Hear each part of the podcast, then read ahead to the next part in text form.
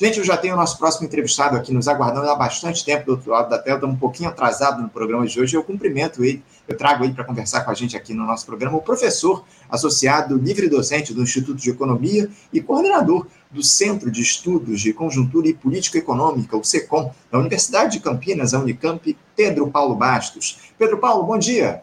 Bom dia, Anderson. Tudo bom?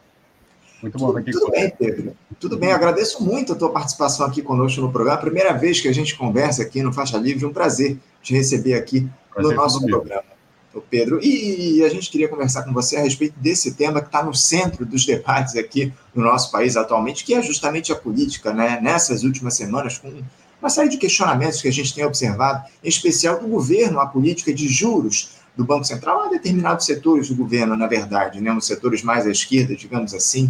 Também essa discussão sobre a nova âncora fiscal para substituir o teto de gastos, que ainda segue lá sob sigilo em relação às diretrizes principais. O fato é que os holofotes estão aí voltados para o Fernando Haddad, que é o ministro da Fazenda, ainda mais depois de toda a herança maldita que ficou, que foi deixada pelo bolsonarismo aqui no nosso país, o Pedro. Como é que se observa esse início de gestão Lula, com toda a atenção aí voltada para a economia? Por, por, mais que isso, evidentemente, fosse de alguma forma esperado, o Haddad ele tem dado conta dessas expectativas que foram criadas, ô Pedro? Como é que você avalia aí os rumos dessa nova política econômica em pouco menos de três meses de governo? Olá, Anderson. Olha, Anderson, eu, eu considero que o, o, o ministro da Fazenda ele, ele procura, digamos, equilibrar um conjunto de pressões. Né? Ele, sem dúvida nenhuma, ele quer restaurar, digamos assim, a confiança perante os investidores, mas, ao mesmo tempo, ele é, precisa e, a meu ver, pretende também modificar é, os parâmetros de gestão da política econômica no sentido de restaurar a possibilidade de ampliação do investimento e do gasto social. Então, isso é um equilíbrio extremamente tênue, porque, na verdade, a gente sabe que o, o ministro da Fazenda não tem autonomia completa, né?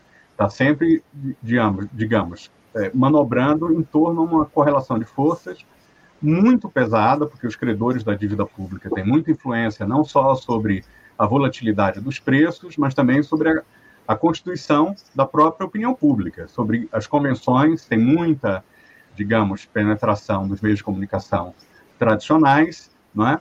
E, e, e, procuram formar opinião no sentido de, de, conduzir a política econômica e parte da, da opinião pública no sentido daquilo que lhes é interessante. Né? Então, digamos, o, o ministro Haddad está fazendo, a meu ver, esse equilíbrio tênue entre, entre as duas coisas, que não é algo simples de ser, de ser realizado. Não é?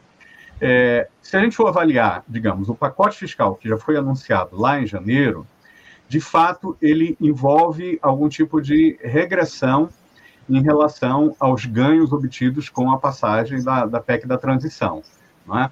Porque o ministro Haddad prometeu, digamos, um, um, ajuste de algo em torno de 200 bilhões, mas concentrado sobretudo no, na elevação de receitas, que são relativamente incertas, porque elas vão depender, por exemplo, da renegociação da dívida vinculada a tributos e mudanças, por exemplo, é, no CARF, não é? Que, é, que é o órgão que, que volta a, a validade de, de, de, créditos e débitos tributários e, e que tem muita participação dos, dos devedores né, contra o, o, o, o, Estado brasileiro, né? mas também o, ministro Haddad é, ofereceu, digamos, um corte de 50 bilhões dos gastos previstos, que tinham sido, digamos, é, obtidos com a PEC da transição.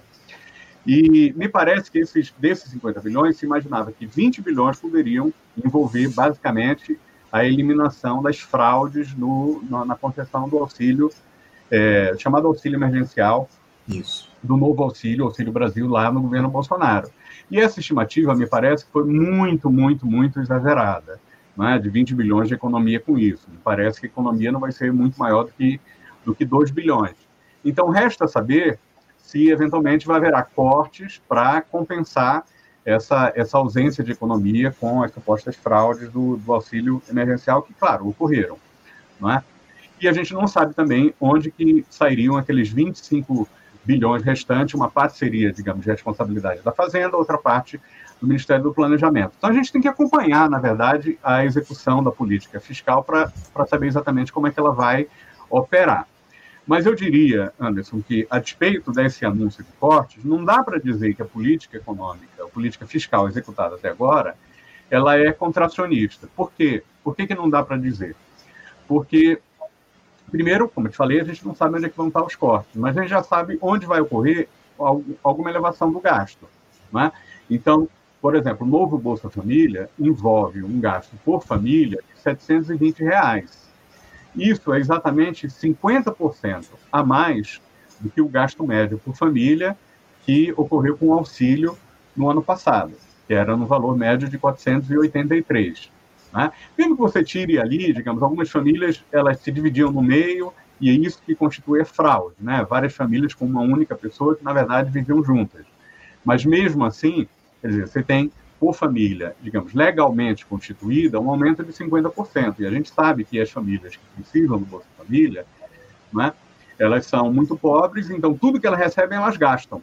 Esse uhum. gasto, portanto, esse aumento de renda para essas famílias muito pobres, vai envolver um grande impulso sobre o mercado né, consumidor. Por outro lado, você vai ter uma recomposição do salário mínimo, essa recomposição seria algo de em torno, assim, um aumento de 2,8%, ou se você comparar a inflação via o INPC, que é a inflação dos pobres, é aquilo que é oferecido em termos de reajuste nominal do salário mínimo, um ajuste real de 2,8%. No entanto, o governo resolveu atrasar o pagamento do novo salário mínimo só para maio. Então, uhum. isso vai envolver alguma redução desse ganho real, porque você já teve no, no bimestre, janeiro e fevereiro, um NPC acumulado de 1,23. Então, basta que seja 1,57 até no, no bimestre seguinte, março e abril, para não ter nenhum ganho real e, na verdade, o salário mínimo vai sendo comido já com a inflação até, até, até maio. Né? Então, digamos que é neutro esse, esse reajuste do salário mínimo. Mas, pelo menos, quando ele ocorrer, ele vai ter algum impacto também sobre os benefícios do sistema previdenciário, porque o salário mínimo é o piso do sistema de previdência, né? E vai ter também, digamos, um, um, impacto sobre o próprio, enfim, salário de quem, de quem recebe salário mínimo. E a última é, iniciativa, no sentido de também conferir algum tipo de, de benefício para famílias pobres, é o reajuste da isenção do imposto de renda, que é mais ou menos em termos reais de 38%, porque a faixa de isenção era de 1.900, mais ou menos, e agora vai passar para o valor de dois salários mínimos, quer dizer, 2.640. Né? Isso. Então, tem algumas iniciativas que, que envolvem um, uma transferência de renda para os mais pobres que tem um grande efeito multiplicador. Então, é preciso fazer um conjunto de cálculos e avaliar como de que, de fato, os cortes vão ser efetuados para a gente calcular depois se a política fiscal teve ou não um impacto contracionista. Porque a gente pode dizer que ela vem sendo bastante moderada, porque ela quer, digamos, conciliar essas duas pressões, ao mesmo tempo, ampliar o gasto social, mas sem perder, digamos, a tentativa de reconstituir a confiança junto ao mercado financeiro, que o ministro Haddad considera necessário para promover uma redução da taxa de juros. Sem dúvida. Como você citou, é uma linha muito tênue aí que está colocada, essa discussão que nós temos aí em relação à âncora fiscal e a necessidade de termos aí investimentos. Mas eu, eu, você citou aí a respeito dos custos que o governo vai ter com esse novo programa Bolsa Família, o custo médio por família. Eu tinha lido algo ali em torno de 670 reais por família. Mas, de toda forma, é um, é um valor muito mais alto do que a gente tinha anteriormente na gestão Bolsonaro, como você citou ali, na casa de 488 reais. Agora, o, o Pedro... 670, Anderson. Se, 470? Se não, não, seria 670 se você Sim. não considerasse os 150 por filho até seis anos, né? e uhum. mais, se eu não me engano, acho que 50 reais, se eu não me engano, para os filhos entre 60 e ou, desculpa, entre, entre 6 e 17 anos. Você, considerando isso, aí vai dar uma média em torno de 720. Tá? Entendo, entendo, entendo. As famílias, que têm mais filhos recebem um pouco mais, uhum. as que têm uhum. menos filhos recebem um pouco menos, tá. e a média seria 720. Entendo, entendo. Agora, o, o Pedro, eu queria aproveitar para trazer, o, eu acho que é uma discussão que está aí no, no topo das prioridades do nosso país. Você acha possível contrapor essas duas discussões que eu vou citar aqui, dos juros altos aplicados pelo Banco Central e dessa política fiscal adotada pelo governo, até que ponto é coerente, o, Pedro, se colocar o Roberto Campos Neto como o vilão da economia do país quando se defende regras mais rígidas para se controlar os investimentos públicos aqui no nosso país. Como é que você observa essa discussão que está colocada, Pedro? Olha, Anderson, acho que a gente vai ter que esperar para ver o que, que vai ser a regra, a regra fiscal, ou o chamado arcabouço fiscal. O, é, tudo indica que talvez a, a proposta fosse um pouco mais conservadora, a proposta inicial, do que aquela que vai ser de fato apresentada. Mas a indicação básica era que haveria basicamente um conjunto de parâmetros, um conjunto de regras, mas sem que se, se é, definisse de antemão um compromisso específico do ponto de vista de limitação de teto de gastos ou um determinado patamar é, de dívida pública, que o arcabouço seria, digamos, algo mais neutro, mais geral, e cada governo, seja conservador, seja mais progressista, é? seja ortodoxo do ponto de vista da gestão da política econômica, seja heterodoxo, poderia, digamos, propor os parâmetros concretos que fosse mais adequado ao perfil de política econômica pretendido, não é? é então, eventualmente, um governo mais, mais à esquerda poderia propor mais investimentos e é, esperar que a redução da relação dívida-PIB ocorresse mais por meio do crescimento do, do PIB do que pela redução do gasto. E um governo mais à direita poderia fazer o contrário. Mas me parece que a ala política e o presidente Lula estão pedindo algo a mais, que já nesses parâmetros sejam definidas também determinadas digamos, é, isenções de compromisso de redução né, para determinados gastos sociais, sociais que ninguém sabe exatamente é, quais exatamente são esses gastos sociais. Então, a gente vai ter que esperar um pouquinho para ver o que está acontecendo. De fato, o, o, o, ministro da Fazenda e, e, digamos, alguns representantes do Ministério da Fazenda é, é, comentaram, deram entrevistas dizendo que é fundamental assegurar a harmonia entre a política fiscal e a política monetária, no sentido que não haveria duas políticas, elas precisariam ser harmonizadas. E isso, digamos, significa um pouco, digamos, fazer a política fiscal depender da política monetária, não é? É, então, é, quer dizer, a ideia de anunciar determinadas iniciativas de corte logo no início do governo envolveria, digamos, criar as condições para que o Banco Central reduzisse a taxa de juros. Então, isso confere, de fato, um, um poder sobre a definição da agenda da política econômica para o Banco Central. Uhum. É? Mas é claro que, digamos, o equilíbrio entre os dois poderes, porque, no fundo, essa legislação do Banco Central, que confere independência ao Banco Central, faz do Banco Central praticamente um quarto poder.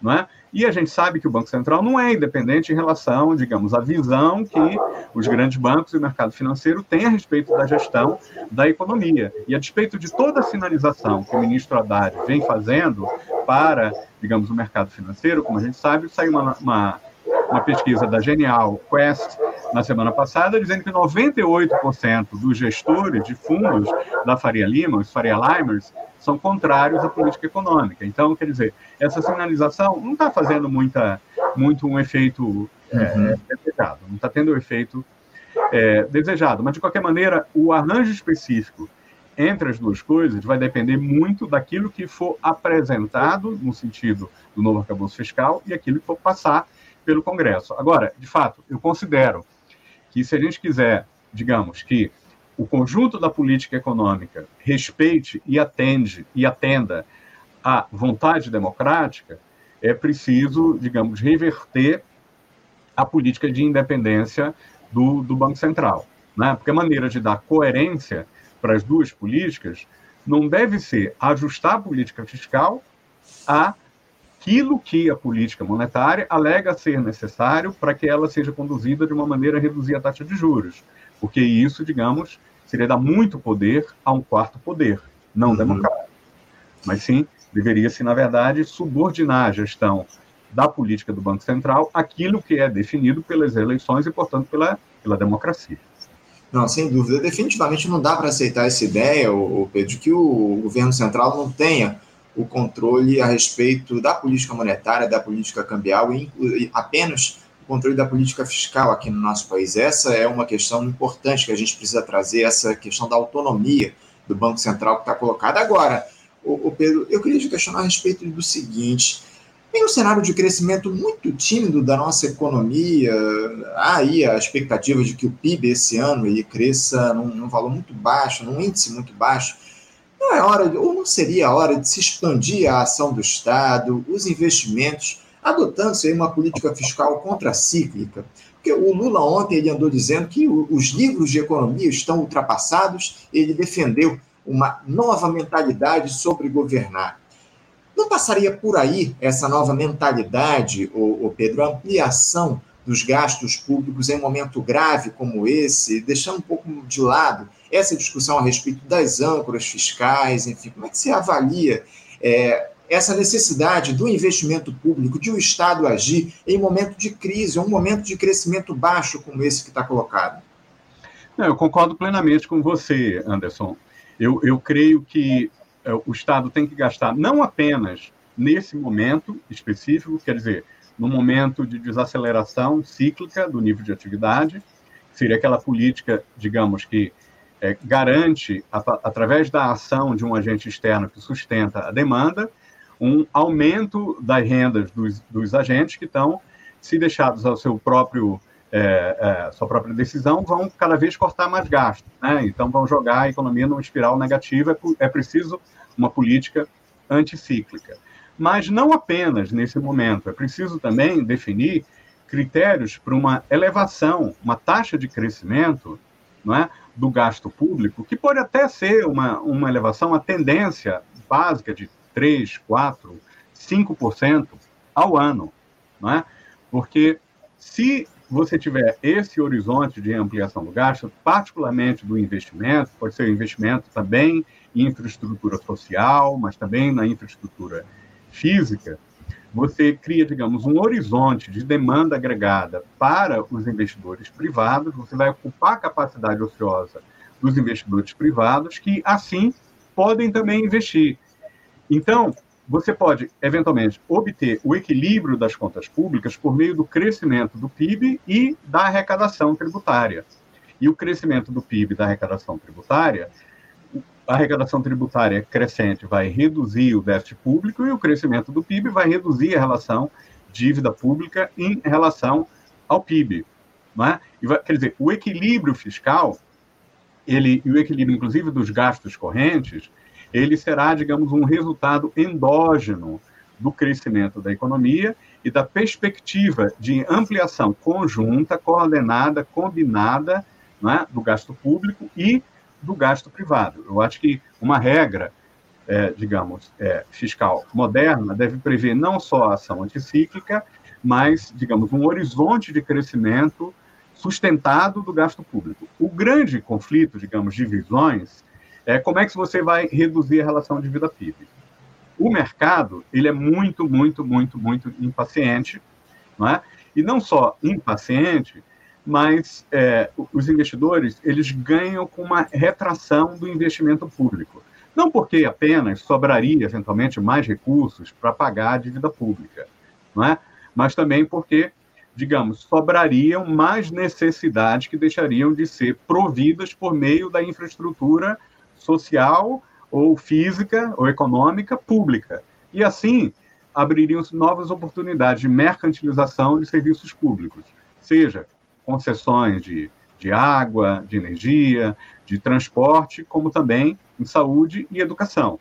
Então, é basicamente é essa visão que tem o mercado. O Estado uhum. deveria basicamente estar preocupado com o equilíbrio da relação dívida-PIB executar uma política fiscal que assegurasse uma trajetória da, da dívida pública sustentável, né? e não se preocupar em atender as necessidades é, da população, que normalmente são refletidas nos resultados das eleições. Uhum. Né? Então, controlar a dívida pública pelo gasto. Ah, e a outra ideia, na verdade, é exatamente aquela que eu estava comentando com você. É controlar a dívida pública por meio do crescimento econômico e o crescimento da arrecadação, considerando que a ampliação do gasto público não expulsa o gasto privado, mas atrai, tem um chamado crowd in, não crowd out do gasto uhum. privado. Então, essas então, com interesses sociais por trás que estão em disputa em cada momento numa economia capitalista. Para não falar, evidentemente, digamos, da, da esquerda revolucionária, né, que, que não, não se preocupa em gerir uma economia capitalista.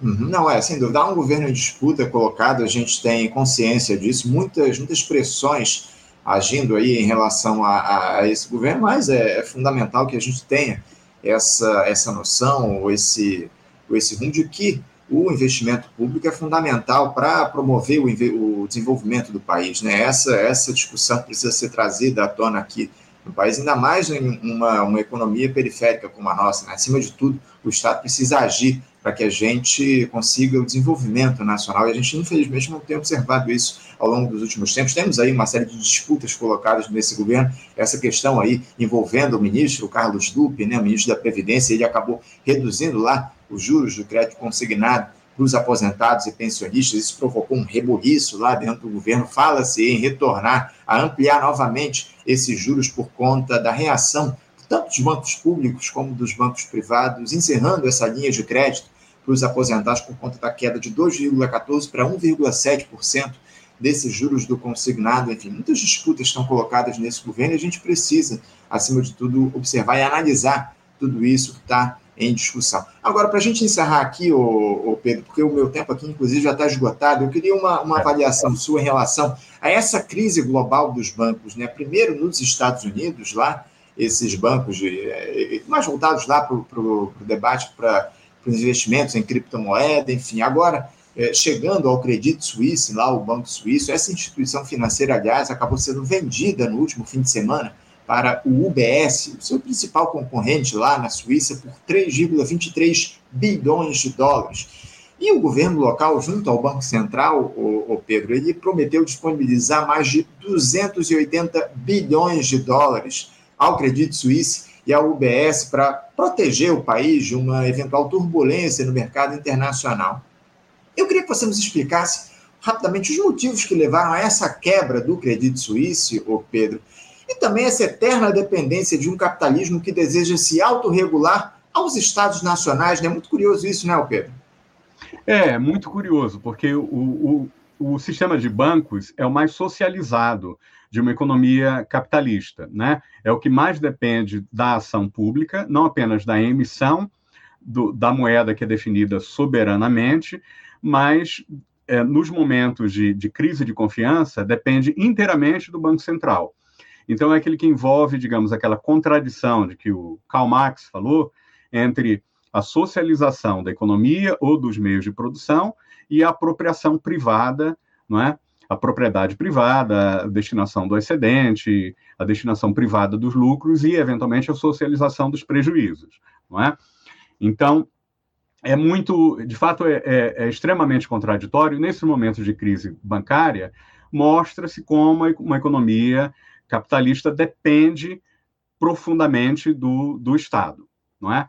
E, basicamente, você tem três situações muito diferenciadas com os bancos que quebraram. Né? É difícil dizer que se tá, trata de uma crise sistêmica, porque esses bancos têm peculiaridades e trabalhavam em nichos de mercado muito bem segmentados. O, o SVB, é, evidentemente, era o banco das, da, do setor de tech, do Vale do Silício, não é? O Signature Bank estava muito vinculado aí às criptomoedas, e o Credit Suisse, ele, digamos, é, tinha vários problemas regulatórios e de corrupção já há algum tempo. Né? Ele teve envolvido, por exemplo, com é, investimentos que, que, fraudados lá de um fundo de investimentos, que era o Arquegos, ou no Brasil as pessoas chamam de achegos, né? fica mais fácil de, de, identificar, mas também, por exemplo, com a máfia búlgara, alguns problemas de corrupção em Moçambique. Então, digamos, é um dos bancos suíços que se adaptou é, muito lentamente as novas regras de exigência de transparência nos, nos negócios, não é? é? E ficou muito claro na semana passada, quando a, a, a SEC ela exigiu que fossem, digamos, reapresentados os balanços de 2019 e 2020, porque havia indicação de que havia algum grau de artificialidade nos balanços do Credit Suisse. E na semana digamos, na semana retrasada a SEC pediu isso, na semana passada o Credit Suisse admitiu que é, tinha alguns problemas no balanço e não apresentou o relatório anual referente a 2021, exatamente admitindo que havia algum, digamos, artificialismo nos balanços que estavam sendo apresentados. Isso provocou, evidentemente, uma grande ampliação da, da, da desconfiança em torno a esse banco, embora seja, digamos, um aspecto específico, era uma escala muito maior do que os outros bancos, porque um banco tem um volume de ativos né, é, muito, muito, muito, muito elevado, muito maior do que o do, do que o do SVB, não é? é então, digamos, isso poderia sim provocar um, um, contágio muito sério, e é basicamente por isso que, digamos, o Banco Central da Suíça induziu um, um, o, o, o UBS pagar mais do que ele queria pagar nisso, pelo menos a primeira proposta de 1 bilhão, passou para, para 3 bilhões, né? 3 bilhões e 250 é, milhões. Né? E para o volume de ativos, muito, muito superior. Então, é um enorme negócio, um negócio muito bom para o UBS, ainda por cima tendo a garantia, digamos, do, do Banco Central é, Suíço por trás. Agora, o efeito de, disso tudo vai ser aprofundar a desaceleração dos mercados de crédito em escala global, porque os bancos vão ficar muito mais, digamos, aversos, aversos ao risco, vão buscar proteger sua base de depósitos, né? Os depositantes, sobretudo nos bancos pequenos nos Estados Unidos, que são os bancos que não têm um impacto sistêmico se quebra, quebrarem, tem mais de 5 mil bancos nos Estados Unidos, mais de 540 bancos quebraram nos Estados Unidos desde 2008, mais de 300 desde 2010, que não tinha direta uma relação com a, com a crise de 2008. Não é? Então, tem muitos bancos pequenos nos Estados Unidos, bancos de nicho, etc. E tal. Então, pode estar havendo uma corrida de depósitos, uma fuga de depósitos desses bancos em direção aos quatro grandes bancos americanos. É? E isso pode provocar, esses bancos que estão sofrendo uma corrida de depósitos vão apertar a sua, a sua destinação de crédito, os bancos médicos podem fazer isso, isso vai desacelerar a economia mundial, que pode, digamos, ter eventualmente algum impacto sobre taxa de câmbio no Brasil e servir como pretexto do Banco Central para é, é, relaxar o processo de reversão da, da taxa de juros. Então, é, é, nesse contexto, é absolutamente necessário que não se espere uma redução da taxa de juros como um mecanismo de digamos, estímulo econômico. É preciso que a política fiscal realize diretamente um apoio da demanda para ter um estímulo econômico, um estímulo econômico para a economia brasileira voltar a crescer. E não, eu, eu dizia que a gente precisa analisar, avaliar e observar tudo, todo esse cenário que se coloca na economia, nos bancos do mundo, do mundo afora, porque há quem diga, inclusive, que o sistema bancário brasileiro, o, o nosso país, poderia se beneficiar dessa crise que está colocada lá, no, lá no, nos bancos, país, mundo afora, enfim, a gente continua analisando, vai continuar observando, e a gente conta aqui com a tua participação, Pedro, no nosso programa. Eu agradeço muito a tua presença aqui conosco, nosso primeiro papo que a gente bateu aqui no Faixa Livre. Muito obrigado pela tua, pela tua análise, pela, pelas tuas opiniões aqui a respeito de todo esse cenário que se dá, tanto no Brasil como fora do país, enfim, muito importante essa interlocução que a gente teve aqui no nosso programa. Obrigado, Pedro, pela tua participação um bom dia e deixa um abraço forte. Um abraço forte. Bom dia. Um bom dia para você. Até a próxima. Conversamos aqui no programa com Pedro Paulo Bastos. O Pedro Paulo, que é professor associado livre-docente no Instituto de Economia e coordenador do Centro de Estudos de Conjuntura e Política Econômica, o SECOM, lá da Universidade de Campinas, a Unicamp, tratou conosco aí a respeito do cenário nacional e internacional no nosso programa. Você, ouvinte do Faixa Livre, pode ajudar a mantê-lo no ar. Faça sua contribuição diretamente na conta do Banco Itaú, agência 1964, conta corrente 03004 dígito 1. Essa conta encontra-se em nome da Associação de Funcionários do BNDES, a AFBNDES, uma das nossas entidades patrocinadoras, mas seus recursos são destinados exclusivamente para o financiamento do nosso programa. Você pode fazer a sua doação de qualquer valor utilizando também a nossa chave Pix, que é ouvinte@programafaixalivre.com.br. Sua contribuição é fundamental para a manutenção desta trincheira radiofônica no ar.